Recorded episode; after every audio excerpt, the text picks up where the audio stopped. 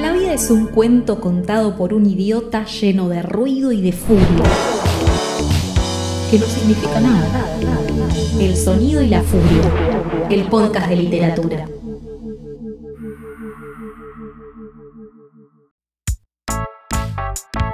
¿Te gusta lo que hacemos y querés ayudarnos? ¿Te gustaría elegir y llevarte libros geniales todos los meses? Suscríbete a nuestra biblioteca El Sonido y la Furia. Por una suscripción mínima te llevas un libro a elección todos los meses. Y de paso, nos ayudas a continuar haciendo este podcast y todo el contenido que ofrecemos. Además, formarás parte de una comunidad que recibe una newsletter todas las semanas con contenido exclusivo. También hay descuentos en librerías y en talleres. Visita nuestro Instagram, arroba el sonido y la furia FM y busca el enlace en nuestra bio. Gracias por acompañarnos en esta aventura literaria. El sonido y la furia. El podcast de literatura.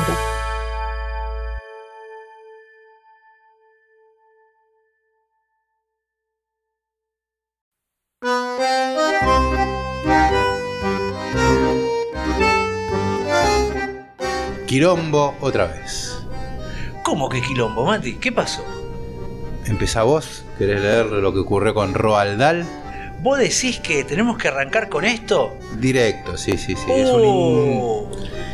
Pero tenemos dos noticias con esto ahora. Claro, una buena y la primera que era una porquería. Vamos a arrancar con la primera. Claro, y sí. Vamos a arrancar con la primera entonces. Censuran a Roald Dahl. El, el Fahrenheit moderno no es la hoguera, es la ultracorrección.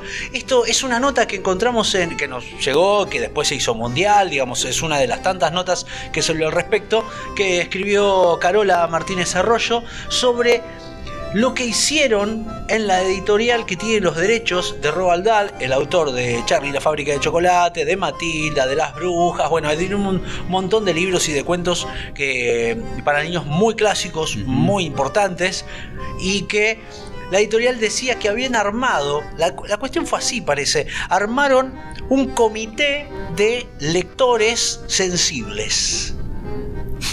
Bueno.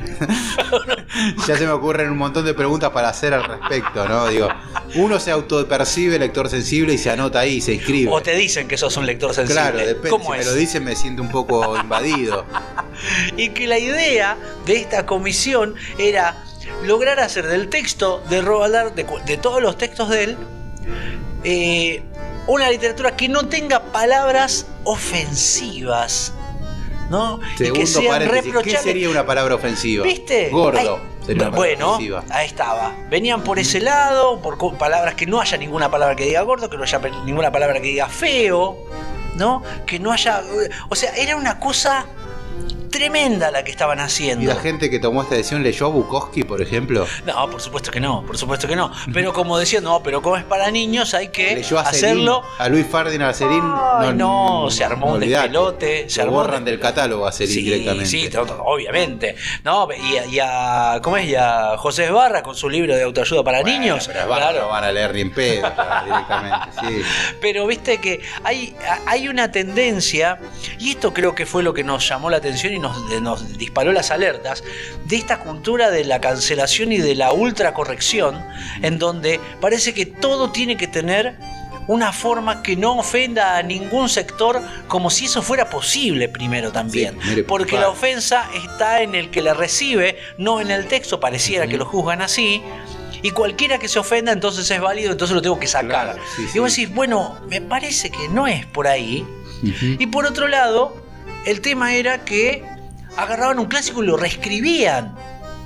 Digo, ¿por Así, a- aparte, Claro. lo agarro y te lo reescribo. Sí, sí, sí, porque me parece que dice cosas que, que no nos gustan ahora. ¿A quién no les gusta ahora? ¿Qué es lo que pasa ahora? ¿Cómo te atreves a robarte, a, a robarte el, el derecho a decir, vos como lector, esto te va a ofender? Por eso, digo, hay un intermedio ahí que. que nadie lo llamó. Exactamente. Y acá eh, Carola Arroyo me parece que ha hecho una muy buena nota en este caso, por eso la- me, me parecía pertinente decirlo, porque ella eh, dice, bueno, a ver, dejémonos de hacernos los boludos. Porque que las editoriales usen este modo de censura, porque directamente es eso, Y sí, sí, sí. Ya modificar el texto de un autor y de un actor que encima no puede decirte que no. ¿no? Es, eh, es directamente una censura sobre un texto y es modificarlo de tal manera que, que parezca no sé qué.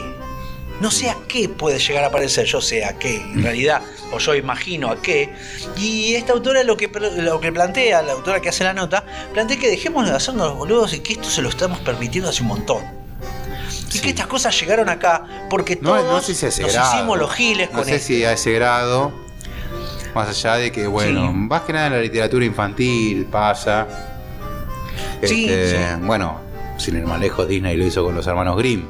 Sí. Vos lees los textos de los hermanos Grimm y no son el Hansel y Gretel que nosotros conocemos. Este, la historia de Caperucita es otra. Después empezás a chusmear y decís, bueno, ahí hubo un montón de. Pinocho mismo, digo, Pinocho original. Claro, claro. Era- ¿Viste, viste la versión que hizo? eh, Sí, de- del toro. sí, Sí, la empecé a ver, sí. es muy interesante. Está bueno, sí. Está muy Sí, interesante. Está muy interesante. El tema es que. eh, es volver, a mí me parece que lo, que lo que se está logrando con eso, lo que quisieron lograr con esto, es convertir un texto artístico en algo de en, en una mercancía digerible. ¿no? Y light, vamos a decirlo Sí, sí, así, sí. ¿no? En esos El rayo disneyficador apareció. Claro, exacto, donde todo está bien, no hay ningún conflicto con todo esto Qué y no embole. estamos Eh, es un embole. ¿Por qué? Pero lo que pasa es que creen que eso hace que vos consumas más rápido y no te cuestiones cosas. Bueno, hay algo que viene por ese lado que me parece totalmente cuestionable y que eh, es hora de que dejemos de hacernos los, los boludos con eso, también es cierto, como, como, como consumidores, vamos a decir, como lectores, no consumidores, porque consumidores es lo que ellos quieren. Claro, sí, sí, sí. Bueno, pero yo creo que el tipo que está leyendo no va a hacer. O sea, el tipo que más o menos tiene un par de lecturas encima y creo que no, no te va a consumir El eso. problema es Pero en lo bueno, que no. Claro, bueno, ahí sí, los nuevos o los que están apareciendo ahora empiezan ahí, cagaste. Pero yo en ese sentido soy optimista. Creo que el tipo que consume arte en general. Este, hay un momento que te cansás de las canciones que suenan todo el tiempo en Radio Disney, digo. Claro, claro. O sea, hay otra música por fuera de eso. Después tal el que esté interesado en ir por más y el que no, la mayoría calculo que va a ir por más y después empezás a descubrir otras cosas. Todos empezamos escuchando la canción de la radio. Bueno, sí, sí, sí, sí, sí, sí, sí. Mira, eh, no sé si querés que lea la nota entera, leemos un pedacito. No, lee si te parece alguna parte como para... Mira, eh, en algún momento lo que, lo que está cuestionando es que cuando. Es que lo más preocupante no solamente es que las editoriales tomen esto y juzguen esto, que esto es algo que también lo ha estado discutiendo mucho Ariana Harvey, ¿te acordás? Bueno, sí, ella lo vivió Que también. nos están tratando de censurar todo el tiempo. Le que han digamos- querido meter mano a su texto. Claro, exactamente. De maneras, no correcciones, digamos, del orden gramatical o, o- o de efecto de alguna A ver, Ariana literaria. Harvey se le está dando voz a un violador, digo. O sea, ¿qué, cómo, ¿cómo querés que se exprese ese violador? Claro, O sea, claro. ¿cómo querés que hable ese violador? No, viste, claro. Llega un momento en que. eh, no- hacerlo empatizable. Claro. Justamente, me parece que la ganancia de ella es que crea un ser totalmente repulsivo que habla. Claro, claro. Y bueno, ¿y qué pasa Pero cuando que habla? eso te cuestione, Claro, que eso te sí. ponga en duda con lo que vos estás pensando o que. Que te interpele, que Que vos te- digas, bueno, sí, está bien, o sea, estoy entendiendo el pensamiento de este tipo. Claro, lo cual Eh, también es preocupante y, y ¿dónde claro, sí. Y tener que estar discutiendo y tensionando con el texto, eso es una obra de arte. Y claro, sí. Eso es una obra de arte, no un entretenimiento que es lo que quieren convertir, ¿no? Toda esta, esta idea de, de- de la ultracorrección, ¿no? Eh, hay una parte que dice, mm, que, que cuestiona Arroyo en la nota de Infobae que dice, vamos a seguir mirando, vamos a seguir sin mirar el estado de la literatura infantil y juvenil de Latinoamérica y España, en la que solo hay pequeñísimos grupos de escritores y escritoras que siguen valientemente escribiendo como quiere, con los temas que quiere, sin importarle la censura, teniendo el mismo respeto por la infancia que hace 10 años. 10 años estamos hablando. No es mucho. No es nada. Históricamente no, es nada. no. Si te plantás en, el, en, el- en la idea histórica de cuánto tiempo es, no es nada 10 años. No. Y que 10 años a esta parte no te permitan, no, o sea, digamos, hagan que los autores mismos se censuren a sí mismos porque si no, no los publican, es algo con lo que se- hay que empezar a dejar de, de- de- de- Hay que empezar a pelear contra eso. Claro, sí, sí. ¿Desde dónde uno piensa? ¿Cómo se puede pelear contra estas cosas? Sí, bueno, no lo consumas. No lo compres. Es la principal batalla, lo primero que más le va a doler. Y ya que a ellos les importa tanto, ¿no? Esto de qué dicen y quiénes se ofenden, bueno, ofendamos lo que quieran, los que queremos, que esto sea una complejidad, que nos ofrezcan algo bueno para nosotros. No aceptemos todo el tiempo papilla, Claro, sí, ¿no? sí. No aceptemos Nestún. Es riquísimo el Nestún. No podés vivir a Nestún, viejo. No, aparte, bueno, primero, ¿no? Si el arte ha venido a entretener, no es arte. digo. Exacto. La función del arte es entretener, no es arte. Pensémoslo en todas las distintas gamas que hay en el arte. Y yo no creo que el objetivo de Beethoven en la novena sinfonía haya sido entretener. Pero totalmente. Ah, mira, creo que no- fue lo no- último que se le ocurrió. No voy muy lejos. Eh, vamos más acá si querés. No creo que en Pulp Fiction eh, Tarantino No, solamente claro. esté buscando entretener. No, no. Cosa que tampoco es espantar. No, obviamente. bueno, ok. No es la- o sea, tampoco, digo, vamos a hablar de música dodecafónica. Claro, algo inentendible. Sí, no. Que en todo caso está bien que exista. Bien, obvio. Está bien que exista todo. Claro, que está bien que exista, pero. Y está bien que exista también entretenimiento. Pero esto de ya meterse. Pero hablar de arte es otra cosa. Claro, pero meterse en, en modificar cosas para un gusto que nadie sabe quién es el que lo está manejando. Claro. ¿no? Ujú. ¿Por qué esta discusión la estamos teniendo nosotros? Porque es nue- nuestro, nuestro, nuestro expertise, lo que nos dedicamos, lo que hacemos. Yo creo que importa. editorial la pensó en términos Netflix. De decir, Bueno. bueno. vamos a sacar un libro, dos libros por mes, cosa que el que lea, lo lea, pum, y siga con otro y lo lea. Y nunca se interpele nada, nunca pida nada, simplemente quiere seguir leyendo, como ocurre con un montón de series que salen como si fueran una fábrica de chorizos, salen todas iguales, y va, terminaste una, empezás otra, y nunca te replanteaste nada. Exacto. Tuviste entretenido, probablemente. Incluso, ¿cuánta gente conoce? No, una serie de porquería, pero la terminé. Mira, esta parte Y por eso no le importa si te gustó o no le gustó. Lo, importó que la- lo que le importa es que la que hayas consumido. Claro, claro. Y que vayas por la próxima. Claro, sí. Por ¿Cuánta gente próxima. hay que te dice, no, estoy viendo 25 series pedorra de Netflix? ¿Y por qué las miraste? Y ahí, y ahí está el tema. Ah, pero no tengo tiempo para leer. Bueno, viejo, capaz que estás mirando demasiadas series, ¿no? Digamos, si te realmente te preocupa que no estés leyendo, Y si no te preocupa estar otra. leyendo, bueno, no importa, anda lo tuyo. Pero si te preocupa no estar leyendo, y deja de mirar un poco de series, ¿no? Deja que también está esto, ¿no? Es, eh, uy, pero espero que salga la película de. De- de- deja. Bueno, Deja, sí, sí. o sea, metete en.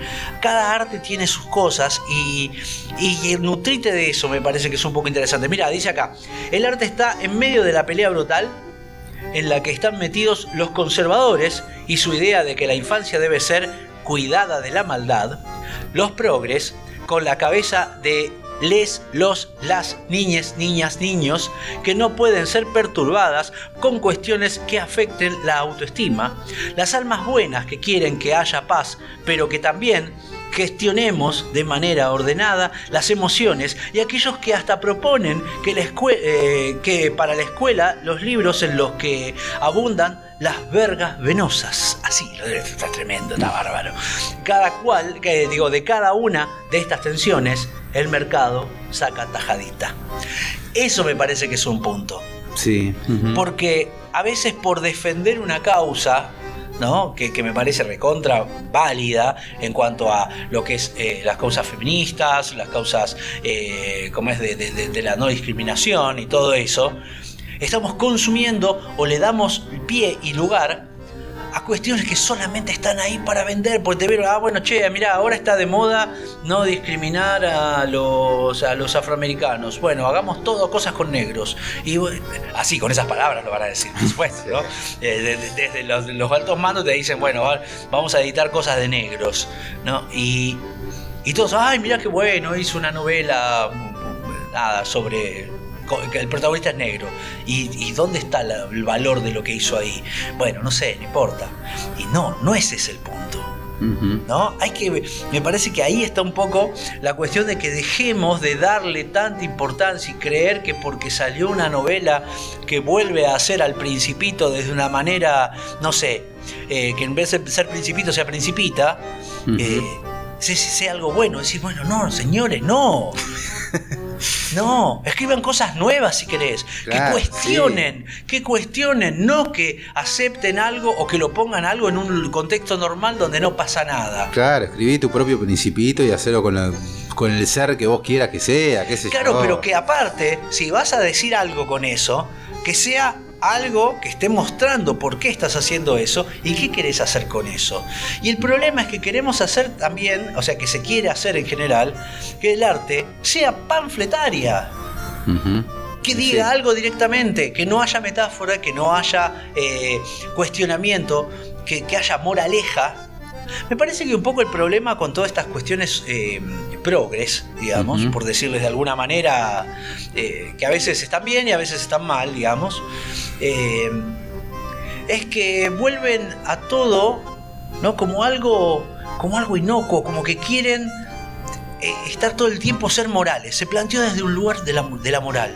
Si vos consumís, por ejemplo, a eh, un autor que fue un golpeador, a vos sos un golpeador. Y vos decís, che, no es por ahí, ¿eh? No, a ver, ah, No también ahí, otra ¿eh? polémica que surgió ahora fue la de J.K. Rowling, la verdad que no lo seguí demasiado, pero bueno, tuvo como una declaración Claro. Sí, sí, sí. transfóbica, algo así. Sí, TERF le dicen, sí. Claro. Eh, y que hay que dejar de leer Harry Potter. Digo, Claro, no le voy a dar como decís- Harry Potter a mi hijo el día de mañana para que lo lea, porque ¿Qué tuvo una declaración entonces? de la cual tampoco tengo demasiado conocimiento qué fue lo que dijo. Sí, que, que las trans no eran mujeres. No son mujeres, dijo. Ella dijo que no eran mujeres y que dejemos Bueno, porque a las mujeres siempre las discriminan, decía. Y que Bueno, los qué trans no yo, son mujeres, sí. las trans son Está bien, mujeres. bien, Bueno. nada nuevo igual dijo. O sea, hay un montón de gente que piensa así. Sí, tranquilo, ¿viste? Es como. Pero, pero aparte, Pero a eso afecta a Harry Potter. parece que sí. Parece que sí, porque no. estamos todo el tiempo. Toda una generación no va a leer a Harry Potter por lo que haya declarado. Claro, sí. va por ahí. Aparte, ¿cómo podemos llegar a.? eh, hay un lugar moral en que separa el, el- el lector sensible, este lector sensor sensible, Sí. ¿no? Eh, en donde él dice qué está bien y qué está mal y qué es bueno y qué es malo que vos hagas, como si vos fueras solo una cosa. Como si vos no fueras un cúmulo de, de- de- de contradicciones y, y de acciones y de cosas buenas y cosas malas. Creer que nosotros tenemos que ser todo el tiempo santurrones y buenos y ser totalmente correctos es un error. Aparte no, no ocurre. No ocurre, ni siquiera el que lo está diciendo es así. Es antihumano, sí, sí. ¿Viste? Y, y en esa. Y un poco lo que habíamos hablado una vez en un vivo con vos, esto era que a mí me parece que esa es la lógica del me gusta, ¿no? Del- de las redes sociales, donde nos han hecho creer que las cosas me gustan o no me gustan y son así o no. Claro. Y no es que hay intermedios, no hay, no hay, no hay matices.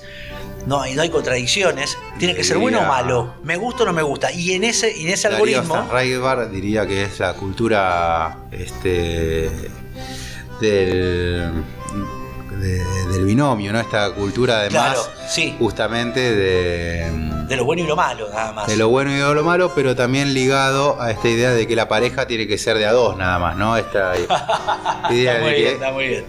es todo Claro. así, no tiene que ser todo una cosa o la otra. Claro. Si vos elegís estar en pareja, no podés tener nada por fuera.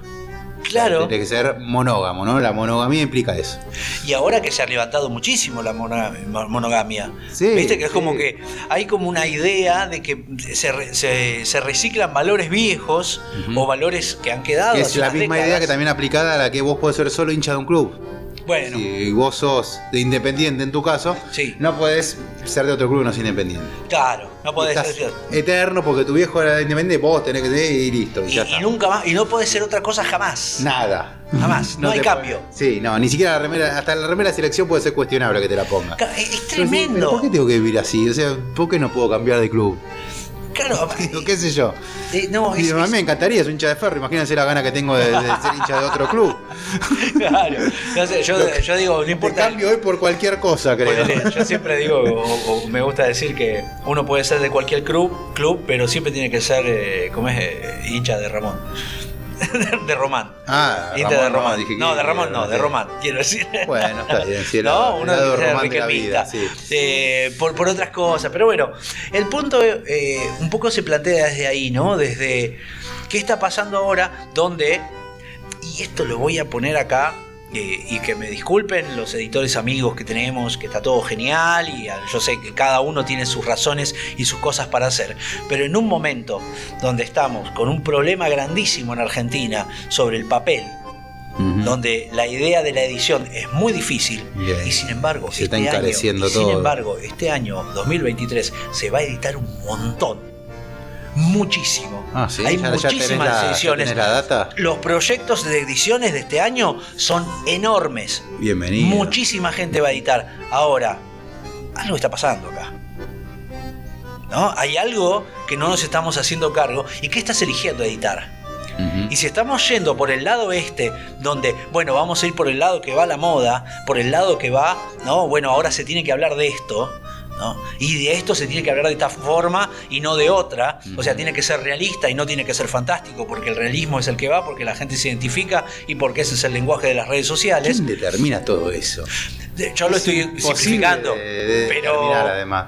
Y cuando vos no, edi- no editas a un autor de más de 60 años porque tiene 500 seguidores en Instagram, porque por lo menos con 3.000 tenés que arrancar para editarlo, entonces estamos hablando de otra cosa. No estás editando arte, No, no, claramente. digo, no estás no. buscando arte. No, no, no, está claro, sí, ¿No? sí. Entonces hay algo de la hipocresía que permitimos que suceda. si vos pensás en términos de arte, la gran obra que pueda llegar a surgir va a venir a contramano de lo impuesto, porque eso sucede. Claro, pero tiene que haber un valiente que lo haga. Sí, debe valiente que lo edite. no tengo dudas. Bueno, hecho, pero ese es, ese es el tema que tiene Hay un que montón de textos que se van publicando y no le da pelota a nadie y están realmente muy bien logrados, muy bien trabajados. Pero digo, el que está haciendo, buscando una obra de arte, no va a ir por la línea que estipule justamente el mercado. Y pero es difícil porque romper ¿sabe a dónde a dónde digo porque que por un lado entiendo y también estoy como señalando pónganse las pilas porque también es cierto decimos estamos en una crisis muy grande del papel no acá. Entonces cuánto me puedo arriesgar o no ahora el otro también es seguro estás seguro que es seguro Pero ahí está tu proyecto editorial también. y entonces qué estás haciendo qué estás vendiendo ¿Eh, solamente estás vendiendo o también estás buscando otra cosa a dónde vamos a ir Digo, esto? ¿cuántas qué novelas- manera de buscar autores tenés ¿Cuántas novelas más de iniciación de, de chicas van a seguir publicando? bueno Bueno, lo hizo Andrea Brau de una muy buena manera, que hizo Panza de Burro, que lo mencioné en el capítulo 0. Me acuerdo. Es una iniciación muy bien lograda, art- art- artísticamente hecha. bien bien Bueno, perfecto. listo. ¿Cuántas más van a publicar? Van a publicar 500 novelas más Claro, de, de chicas claro. de- en etapa adolescente y demás. También lo hizo La Isla Azúcar y muy bien. La muy bien sí sí, ella. sí sí Y no igual ella hace Pero una separación muy interesante una conversión Bueno, porque, porque- Vamos a hablar de eso en el momento que estemos porque, con bueno, ella. va a estar arte también ahí. pero claro claro Está el artista buscando atrás. sí pero sí. después digo, y bueno, ¿cuántas más van a publicar? ¿Cuánta, cuánta gente leyendo eso y, hay? eh, y después es como, viste, ah, bueno, pero ahora sí, pero no podemos publicar. Bueno, pero cuando publicás, cuando publicaste, ¿qué estás publicando? ¿A quién le preguntás qué textos tenés? ¿A dónde los buscas? ¿Cuál es el scouting que haces como editorial para buscar eso? ¿no? Y ahí me parece que tenemos que empezar a dejar de quejarnos de esta ultracorrección eh, y empezar a llevar a cabo la otra parte. ¿no? Y me la dejaste Responder picando. a eso. Me la dejaste picando para cerrar. Así que nos vamos a ir escuchando una canción que le dedicó este Paul McCartney con Lennon, justamente. Ah, de- detalle, Sí. no escuches más a Lennon, ¿eh? porque era un golpeador. Ojo. Y Miles Davis. ¿eh? Y Miles Davis, mamita. Jodido aquello. Pero no, perdón, me corrijo. Un tema que le dedicó Lennon a McCartney, luego que se Ajá. habían peleado justamente, también entre otras cosas por derechos, publicaciones y demás, que era How Do You Sleep? Epa, muy bien. Yo les voy a decir igual que la buena noticia para terminar es que salió otra nota que dice, tras la polémica, los libros de Roald Dahl no serán retocados en español después de la controversia generada por la reescritura de la obra del autor de Matilda. La editorial Alfaguara aseguró que esta no será modificada ni en Latinoamérica ni en España. Una para nosotros, vamos, una para la justicia, señores. So